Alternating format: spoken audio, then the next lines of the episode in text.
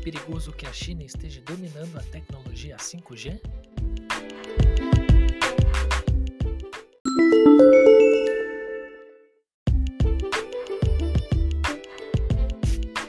O grande problema é que as pessoas ainda não têm a dimensão do quanto mais rápido o 5G será em relação ao 4G. O fato de nossos dispositivos eletrônicos poderem se comunicar com outros a velocidades absurdamente mais rápidas, o 5G é aproximadamente 100 vezes mais rápido que o 4G, vai fazer com que coisas como o download de filmes e jogos sejam ultrapassadas.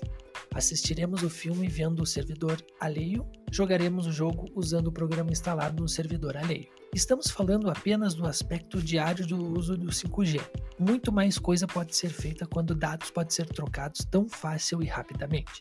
E são essas coisas que os Estados Unidos da América estão considerando perigosas, já que quem domina a tecnologia é a China. Diversas patentes que dão muito dinheiro aos Estados Unidos simplesmente se tornarão inúteis com a nova tecnologia.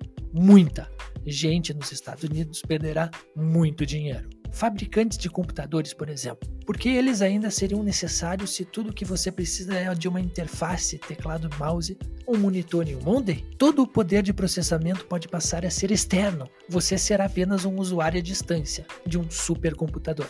E quanto às aplicações militares? Muito do que acontece hoje em dia nas guerras depende exatamente do que o 5G tem a oferecer: velocidade de troca de dados e processamento. Essa tecnologia já existe e com o 5G poderá ser acessada do mundo todo. Já pensou se um país resolve usar enxames de drones para fazer algo sério como uma guerra? Tornaria muita coisa obsoleta.